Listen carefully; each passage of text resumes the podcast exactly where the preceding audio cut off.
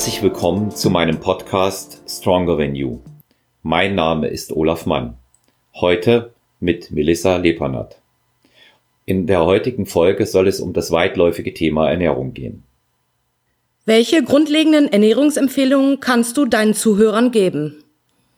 Ja, es lässt sich also wie immer im Leben, wer auch auf meine Supplement-Folge zurückgreifen möchte, keine Pauschalempfehlung geben. Das Wichtigste ist, dass ich meine Ernährung danach ausrichte, was ich für Ziele habe. Und das erste und wichtigste Ziel eines jeden Menschen sollte sein, dass er gesund bleibt. Das ist meiner Meinung nach äh, grundlegend. Ja, wenn ich das verinnerliche, dann äh, spielt es auch für mich nur eine untergeordnete Rolle, welche sportlichen Ziele ich habe, weil eine gesunde Basisernährung lässt sich dann auch immer in Richtung meiner sportlichen Ambitionen ausbauen.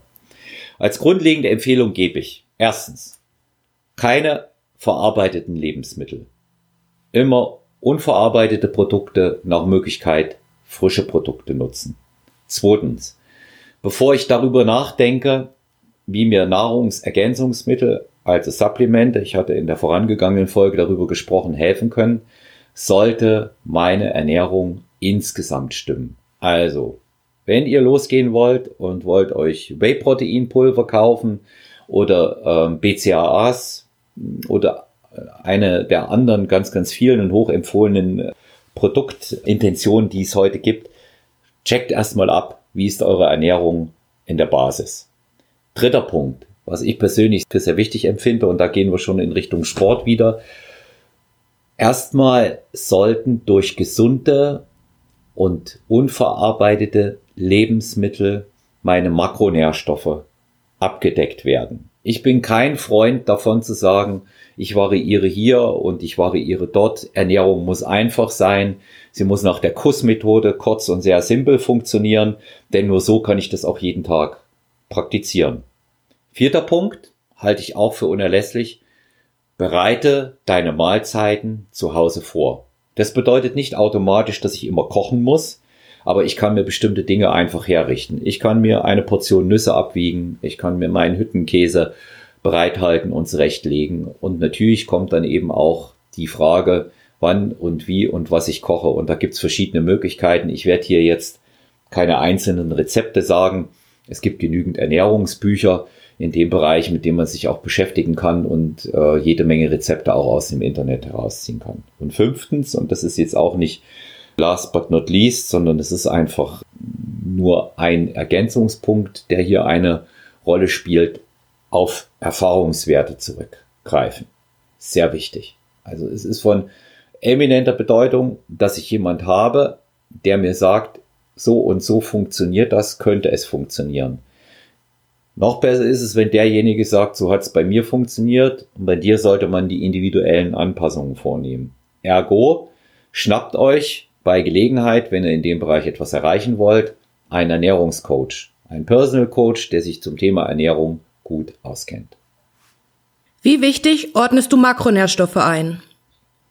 Also wenn ich meine Gesamtkalorien im Griff habe, und dazu ist es wichtig, dass ich meinen Grundumsatz und gegebenenfalls auch meinen Leistungsumsatz ausrechnen kann, dann kümmere ich mich um die Makronährstoffe. Insofern sind sie für mich in etwa auf einer Ebene mit den Kalorien, weil wenn ich meine Makronährstoffe genau bestimme, ergeben sich daraus logischerweise die Gesamtkalorien. Zu den Makros, um das genauer zu erklären, gehören Eiweiß, Kohlenhydrate, und Fette. Wie errechne ich meinen Grundumsatz? Das ist nach verschiedenen Formeln möglich. Ich nutze für meine Kunden und mich folgende Körpergewicht mal 24.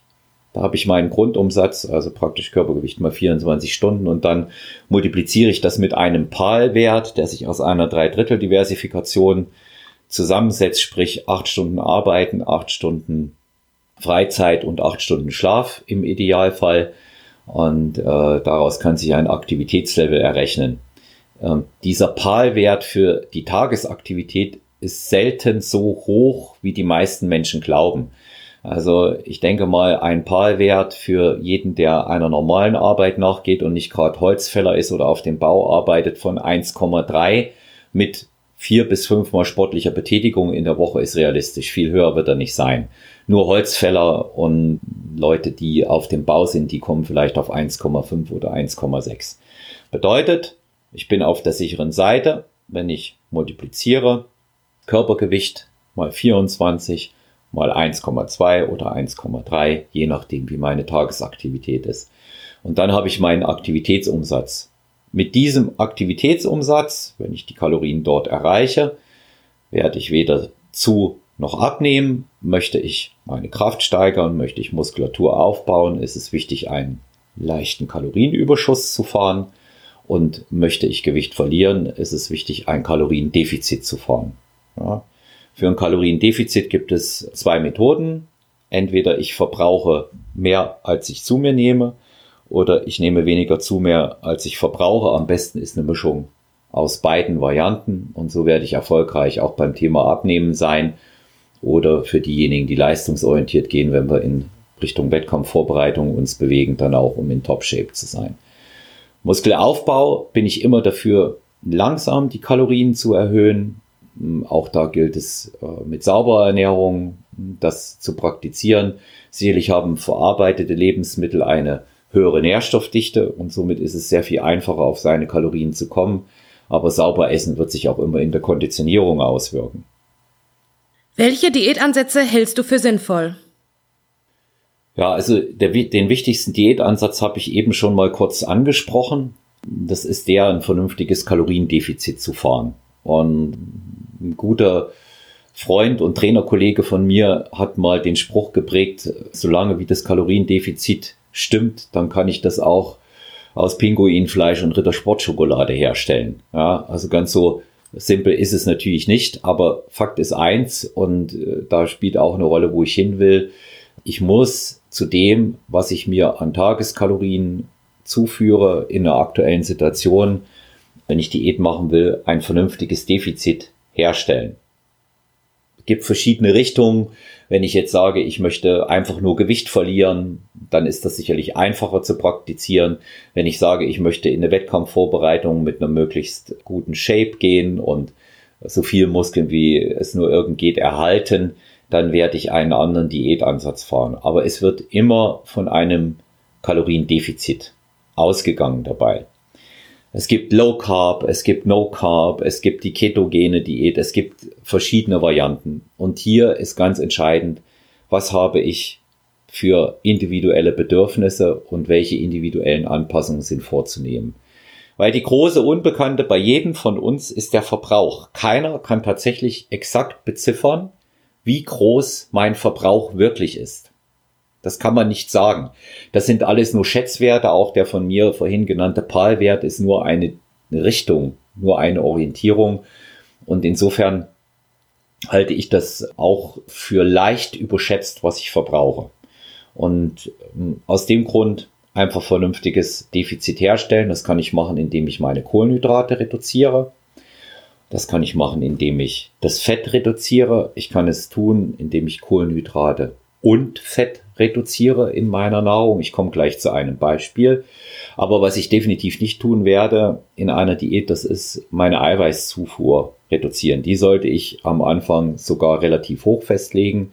Es gibt die einfache Regel, Eiweiß verbrennt Fett. Eiweiß hat als Makronährstoff einen hohen Energieumsatz, wenn es im Körper verbraucht wird. Es sind zwar nur vier Kalorien pro Gramm, aber die Verwertung nimmt wesentlich mehr Energie in Anspruch, weil die Umwandlung von Eiweiß in verschiedene benötigte Nährstoffe innerhalb unseres Körperkreislaufes natürlich auch nochmal einen ordentlichen Energieumsatz hat.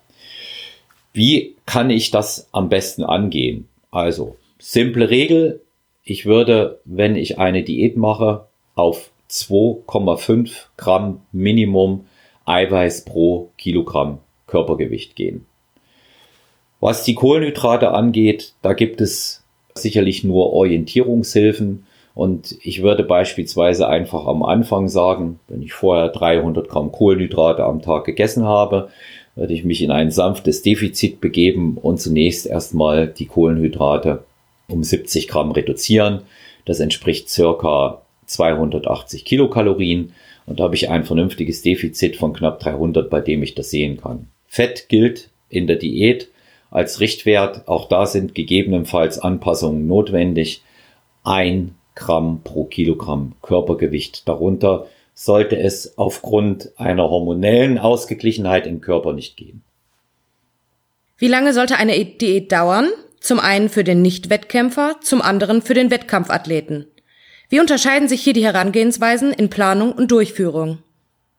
Ja, also Diätdauer ist sicherlich das am kontroversesten diskutierte Thema weil der eine sagt, er kommt besser zurecht äh, damit, wenn er eine längere Diät macht, der andere kommt besser damit zurecht, wenn sie kürzer läuft. Ich denke, das hängt vom Mindset in erster Linie ab und es hängt vor allen Dingen davon ab, wie viel Kalorien ich zu mir nehme und wie viel Körpergewicht ich verlieren will. Der entscheidende Faktor ist, wie viel Kilo sollen runter. Und dann dauert die Diät so lange, wie sie dauert. Was ist gesund in dem Bereich? Da bewegen wir uns bei circa 0 0,5 bis 0,8 Kilogramm pro Woche. Das ist ein gesunder Wert. Darüber hinaus sollte es nicht gehen, weil sonst die Gefahr des Jojo-Effekts enorm hoch ist. Da unterscheiden sich auch Wettkampfathleten, sag ich mal, von jemandem, der nicht sportorientiert äh, abnehmen möchte. Das in keiner Weise. Das ist für alle so eine Faustregel. Ich sage immer 0,5 bis 0,8, das bleibt dir länger. Ja, weil es geht langsam genug, damit der Körper notwendige Anpassungen auch hier vornehmen kann. Die muss er ja nicht nur im Training vornehmen, sondern eben auch mit dem, was er an Nährstoffen bekommt. Und damit muss er letztendlich auch zurechtkommen. Und deswegen würde ich sagen, für einen Wettkampfathleten, um möglichst viel Muskulatur zu erhalten, wird er sich nach meiner Einschätzung immer im Bereich zwischen 16 und 12 Wochen bewegen in einer Wettkampfvorbereitung. Dementsprechend sollte am Diätbeginn auch das Gewicht aussehen, wenn ich nur 0,5 bis 0,8 verlieren darf oder will, damit ich am Ende ja auch noch etwas von meiner sauer verdienten und hart erarbeiteten Muskulatur übrig behalte. Bei jemandem, der natürlich nicht auf so ein Ziel hinarbeitet, sondern vielleicht sagt, punktuell in einem halben Jahr möchte ich so und so viel Kilos verlieren, kann man das entsprechend hochrechnen. Jemand will 20 Kilo in einem halben Jahr verlieren, dann hat er dafür also 24 Wochen Zeit und entsprechend kann man sich das dann auch exakt ausrechnen, wie viel das sind. Und so sollte man das auch ansetzen und realistisch sein. Es geht auch schneller, das ist auch meine Erfahrung, nur dort ist die Wahrscheinlichkeit eines Gewichtsrebounds oder Jojo-Effektes einfach viel zu groß. Ich habe auch schon einen Kunden gehabt, der in elfeinhalb Wochen 44 Kilo verloren hat und der hat dann in Dreivierteljahr äh, wieder 35 Kilo drauf gehabt. Es musste schnell gehen, weil davon ein wirtschaftlicher Faktor für ihn selber abhing. Also sprich, es ging um Geld. Und noch einmal würde ich niemandem zu so etwas raten. Mehr Zeit, mehr Planung, vernünftiges Essen, sich auch mit dem, was man isst, dort auseinandersetzen. Das denke ich ist der richtigere Weg und äh, dementsprechend kann man anhand dieser 0,5 bis 0,8 pro Woche in Kilos auch seinen akzeptablen Zeitrahmen errechnen. Wie unterscheidet sich das für Wettkampfathleten von anderen in der Planung? Ja gut, der Wettkampfathlet muss zuallererst berücksichtigen, hey, bei mir muss der Muskelerhalt im Vordergrund stehen. Ich will primär Körperfett verlieren. Muskeln will auch niemand anders verlieren, aber das fällt dort nicht so ins Gewicht, wenn ich mich nicht auf einer Bühne präsentieren muss. Bedeutet auch da im Umkehrschluss natürlich, ich muss es genau ausrechnen und da würde ich schon eine kleine Stellschraube in dem Bereich vornehmen und würde sagen, in den Gesamtkalorien sicherlich mal eine Zeit lang auf drei Gramm Eiweiß pro Kilogramm Körpergewicht hochgehen. Das ist nach meinem Erfahrungswert optimal, aber auch da müssen individuelle Anpassungen vorgenommen werden, weil nicht jeder gleich ist. Und hier greift dann automatisch auch, welchen Diätansatz ich wähle. Mehr Fett, weniger Carbs. Wie kalkuliere ich das für mich? Wer kommt besser mit Kohlenhydraten, also Carbs zurecht? Wer hat keine Probleme, mehr Fett zuzuführen? Das ist auch von Athlet zu Athlet wieder unterschiedlich. Bei jemandem, der das im normalen Bereich macht, würde ich wiederum sagen, es sollte ausgewogen sein. Am Anfang ist eine kohlenhydratreduzierte Diät natürlich wesentlich vielversprechender und auch deutlich einfacher, weil man die Insulinsensitivität im Körper, sprich der Bauchspeicheldrüse, wieder erhöht. Das ist der eine Faktor. Und der andere ähm, sehr, sehr wesentliche Faktor, wenn die Insulinspitzen, die vorher durch unkontrollierte Esserei zustande gekommen sind, vor allen Dingen von Kohlenhydraten entfallen, ja, dann habe ich keinen Heißhunger. Wenn ich keinen Heißhunger habe, fällt es mir natürlich wesentlich leichter, auch abzunehmen. Ja, Hungergefühl weg. Das ist ja meistens auch nur eine Konditionierungsform des Körpers. Das ist meist nur ein Muster. Wichtiges Thema in dem Bereich, sowohl für Wettkampfathleten als auch für denjenigen, der einfach nur in Anführungszeichen Gewicht verlieren will, immer auf die Ballaststoffe achten, also reichlich Gemüse essen, Obst in kontrollierter Form, das darf natürlich auch mit rein, aber man sollte in einer hm, Kalorien- und Kohlenhydrat bilanzierten Diät einfach darauf achten, dass man das mit dem Fruchtzucker nicht übertreibt. Fruchtzucker sind die Saccharide und letztendlich sind es Zucker, wenn sie im Körper umgesetzt werden. Und äh, das bereitet genauso Probleme wie alles andere auch. Hier eine gute Empfehlung für beide Sparten, also sprich der Wettkampfathlet oder der Normalverbraucher, der abnehmen will. Ich sollte in meiner Gesamtplanung nicht 30 Gramm Zucker am Tag überschreiten. Nicht über 30 Gramm Zucker in der Kohlenhydratmenge am Tag hinausgehen. Was ist in diesem Zusammenhang noch gesund? Ja, es, äh, ich sag mal, da sind natürlich auch ganz schnell die Grenzen fließend, was gesund ist und was vor allen Dingen ungesund ist. Ich würde keine Diät auf Biegen und Brechen und ewig lange machen. Ja, sehr wichtig und gesund sind Refeed-Tage. Refeed-Tage sind in der Zwischenzeit auch aufgrund der medialen Ausschlachtung äh, verkommen zu Cheat Days und Cheat Mahlzeiten.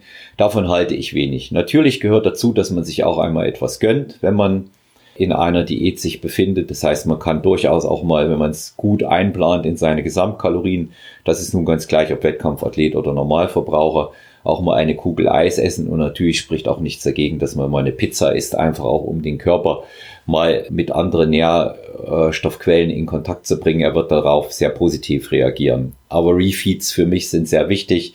Die sollte es, wenn eine Diät eine bestimmte Zeitdauer überschreitet, regelmäßig alle fünf bis sechs Tage geben und dann sollte man erheblich mehr Kalorien essen, als man sonst zuführt. Dort sollte man sich je nach Körpergewicht und Bedarf irgendwo zwischen 400 und 1000 Kalorien mehr bewegen. Vor allen Dingen dann, wenn die Kalorien schon herunter reduziert wurden. Aber so ein Refeed-Tag sollte nach Möglichkeit auch sauber ablaufen, zumindestens was die Ernährung angeht. Und da gilt für mich die 80-20-Regel, sprich 80 Prozent cleane Produkte, 20 Prozent darf es dann auch etwas anderes sein. Ungesund haben wir hier natürlich eine viel zu lange Diätdauer. Der Körper wird hormonell durcheinandergebracht. Harte, lange Diäten ähm, stellen uns natürlich auch mental auf die Probe. Da wird vieles auch in unserer biochemischen Zusammensetzung im Gehirn durcheinandergewirbelt. Hier möchte ich nur die beiden Hormone Leptin und Grelin ansprechen, unser Sättigungs- und unser Hungerhormon und die spielen einfach im Körper und äh, auch wir im Einzelnen reagiert eine sehr, sehr wichtige Rolle. Und ähm, sage ich mal, deren Strapazierfähigkeit sollte man nicht überbelasten. Wie reagierst du bei deinen Klienten oder Klientinnen, wenn diese mit Essstörungen zu dir kommen und dich buchen möchten? Was sagst du in so einem Fall jemanden, der Wettkämpfe machen will? Also für mich ist erstmal, wir nehmen die letzte Frage mal von weg. Wenn jemand Wettkämpfe machen will, ähm, und hat eine Essstörung. Also auch tatsächlich eine ausgemachte Essstörung, sprich bulimisch oder welche Richtung es dort gibt. Ich denke nicht, dass ein, eine Wettkampfernährung, ein Wettkampfdasein für den oder diejenige überhaupt das Richtige ist. Es kann mitunter Kräfte freisetzen, weil ja auch da Verhaltensmuster ausgetauscht werden. Aber letztendlich ist meine Erfahrung, dass das alle irgendwo an einem bestimmten Punkt wieder einholt. Und jemand, der mit Essstörungen zu tun hat und in diese doch recht zwanghafte, so wie ich das mal nennen, auch realistisch betrachtet, Ernährung im Bodybuilding reinkommt, der tut sich, glaube ich, keinen Gefallen. Und wenn er das trotzdem macht und wirklich einen Coach findet, der das mit ihm macht, dann sollte er sich auf den absolut verlassen können und intensivst mit ihm zusammenarbeiten. Und hier kommen wir zu einem wichtigen Punkt. Der Coach kann keine Therapeutin und keinen Therapeuten ersetzen. Deswegen grundsätzlich erstmal nein, was Essstörungen und Wettkämpfe angeht. Ich habe bei mir sehr viele Klientinnen und Klienten, die tatsächlich auch Therapie begleitend zu mir kommen und mich als Ernährungscoach buchen. Auch äh, nach vielen Post-OP-Geschichten, die in dem Bereich äh, eine diätetische Ernährung erfordern, kommen Klientinnen und Klienten zu mir, die von Ärzten empfohlen werden, aber eben auch speziell Leute aus dem Bereich der Essstörung. Und hier ist es natürlich sehr, sehr wichtig, sanft und behutsam aufzubauen, auch ich bin hier nicht in der Lage, das eigentliche Problem zu bearbeiten und zu bewältigen mit diesen Klienten. Auch das bedarf einer grundsätzlichen Auseinandersetzung in einer Psychotherapie und dafür sind ja auch die Therapeuten qualifiziert.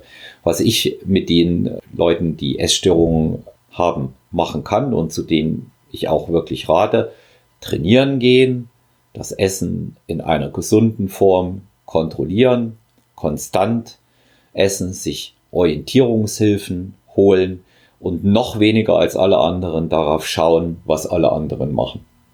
Das halte ich hier für den wichtigsten Punkt und dort immer Schritt für Schritt vorgehen, das wirklich auch sehr langsam machen, immer gucken auch, was jeweils in dem Körper passiert. Das ist bei jemandem, der eine Essstörung hat, nicht von jetzt auf gleich erledigt. Man kann nicht mit dem Finger schnipsen und er wird von jetzt auf gleich mehr essen. Das ist genauso wenig, wie man möglich, wie man zu einem depressiven Menschen sagen kann, du schau mal, es scheint die Sonne, sei doch fröhlich. Ja, das wird hier genauso wenig funktionieren. Und äh, dieser Tragweite sollte man sich auch bei jedweder Ernährungsempfehlung, die man dort gibt, wirklich bewusst sein. Deswegen mein grundsätzlicher Rat, vernünftig planen, in Rücksprache mit Therapeutin und Therapeut arbeiten, Regelmäßigkeit in das Essen reinbringen, das Essen als Form zu akzeptieren, die zum Leben dazugehört, Freude an der Gestaltung des Essens zu gewinnen, auch das ist sehr, sehr wichtig. Es ist ja nicht nur wichtig, was auf den Teller kommt oder in die Schüssel, sondern auch, wie es darauf oder darin aussieht. Das wird sehr oft vergessen. Und das sind diese grundlegenden Tipps, die ich da geben möchte. Hier bedarf es aber eines wirklich erfahrenen Coaches auch in dem Bereich, der, denke ich, auch mal einen Nachweis dann erbringen darf, äh, mit wem er im Bereich Essstörungen schon zusammengearbeitet hat. Natürlich anonym, aber dass eben auch darüber gesprochen wird, äh, dass er das tatsächlich kann, das liegt nicht jedem. Wie wichtig sind Supplemente? Ja, wie in der Folge zuvor von mir gesagt, sie sind kein Muss. Zuallererst gucke ich, dass ich das abdecken kann über meine vernünftige und solide Basisernährung. Supplemente spielen, denke ich, in einigen Bereichen eine wichtige Rolle, speziell jetzt für Wettkampfathleten, wenn es um den Muskelaufbau geht. Ich kann eine bestimmte Menge von Eiweiß einfach nicht mehr über normale Ernährung aufgrund der großen Mengen, die solche Produkte auch haben, abdecken. Dementsprechend ist es durchaus sinnvoll, ein vernünftiges Whey-Protein-Pulver zu Hause zu haben und alles andere richtet sich aber tatsächlich nach meinen Zielen. Supplemente können keine Wunder bewirken. Supplemente haben nach meiner Auffassung im Mikronährstoffbereich, wie ich das bereits auch ausgeführt habe, eine wirklich signifikante Bedeutung. Aber auch hier sollte ich immer zuerst gucken, wie kann ich das über meine Ernährung abfedern und natürlich brauche ich das. Und da sollte auch ein Coach helfen oder auch einfach gesunder Menschenverstand. Ich muss auch nicht unbedingt alles ausprobiert haben. Ja. Und der Booster fürs Training, wir hatten es zuletzt auch, das ist vielleicht eine schicke Geschichte, aber auch nicht das Nonplusultra. Woran erkennt man deiner Meinung nach einen Trainer, der etwas von Ernährung versteht? Einen Ernährungscoach oder einen Personal Coach, der etwas von Ernährung versteht, erkennt man daran, dass er sich zuallererst mal sehr umfangreiche Aufzeichnungen über das momentane Essverhalten seines zukünftigen Klienten oder seiner zukünftigen Klientin geben lässt. Sprich, Minimum sind drei bis fünf Tage, wie wir sagen würden, Full Day of Eating. Dass das der jeweilige Interessent auch komplett aufschreibt und dazu gehören jetzt nicht solche witzigen Mengenangaben wie eine Tasse oder ein Teller, sondern die sollten möglichst genau sein, weil nur dann kann man wissen, wie viel Kalorien kommen. Das ist sowohl bei den Leuten, die aufbauen wollen, wie auch Leute, die abnehmen wollen, ähm, sehr, sehr wichtig. Dazu gehört natürlich die exakte Trinkmenge. Dazu gehört es, dass der Trainer in der Lage ist, Nahrungsmittelunverträglichkeiten abzufragen oder gegebenenfalls auch zu erkennen, ob die nicht vielleicht schon da sind, dass er das etwas genauer hinterfragt. Ebenso gehört es dazu, hm, dass ein vernünftiger und gut ausgebildeter Ernährungscoach, der auch über die notwendige Erfahrung in diesem Bereich verfügt, einfach weiß, was in bestimmten Bereichen für Ansätze in der Ernährungsplanung notwendig sind. Und dazu sollte er in der Lage sein, diese eben angesprochenen Ernährungsaufzeichnungen seines Klienten auch richtig lesen zu können. Und da ist von großer Bedeutung, dass man erkennt, ah, das sind Essmuster und wie gehe ich mit diesen Essmustern dann auch im Einzelnen um. So, ich bedanke mich bei Melissa Lepernat für die Fragen, die sie hier aus dem Off gestellt hat. Ich hoffe, dass auch diese Folge wieder interessant für meine Zuhörerinnen und Zuhörer war. Ich bedanke mich dafür, dass ihr heute wieder Gäste und Zuhörer in meinem Podcast gewesen seid. Sehr, sehr gerne könnt ihr mir Feedback zusenden oder auch Fragen zum Thema an sich. Entweder über atman.olaf bei Instagram oder auch über Stronger Than You, der Podcast. Auch da ist es möglich, mittlerweile Fragen zu stellen und Feedback zu geben. Persönliches Feedback, persönliche Fragen beantworte ich gerne unter personal-trainer.gmx.eu. Ich bedanke mich bei Melissa für die Zusammenarbeit heute und wünsche allen einen schönen und angenehmen Tag.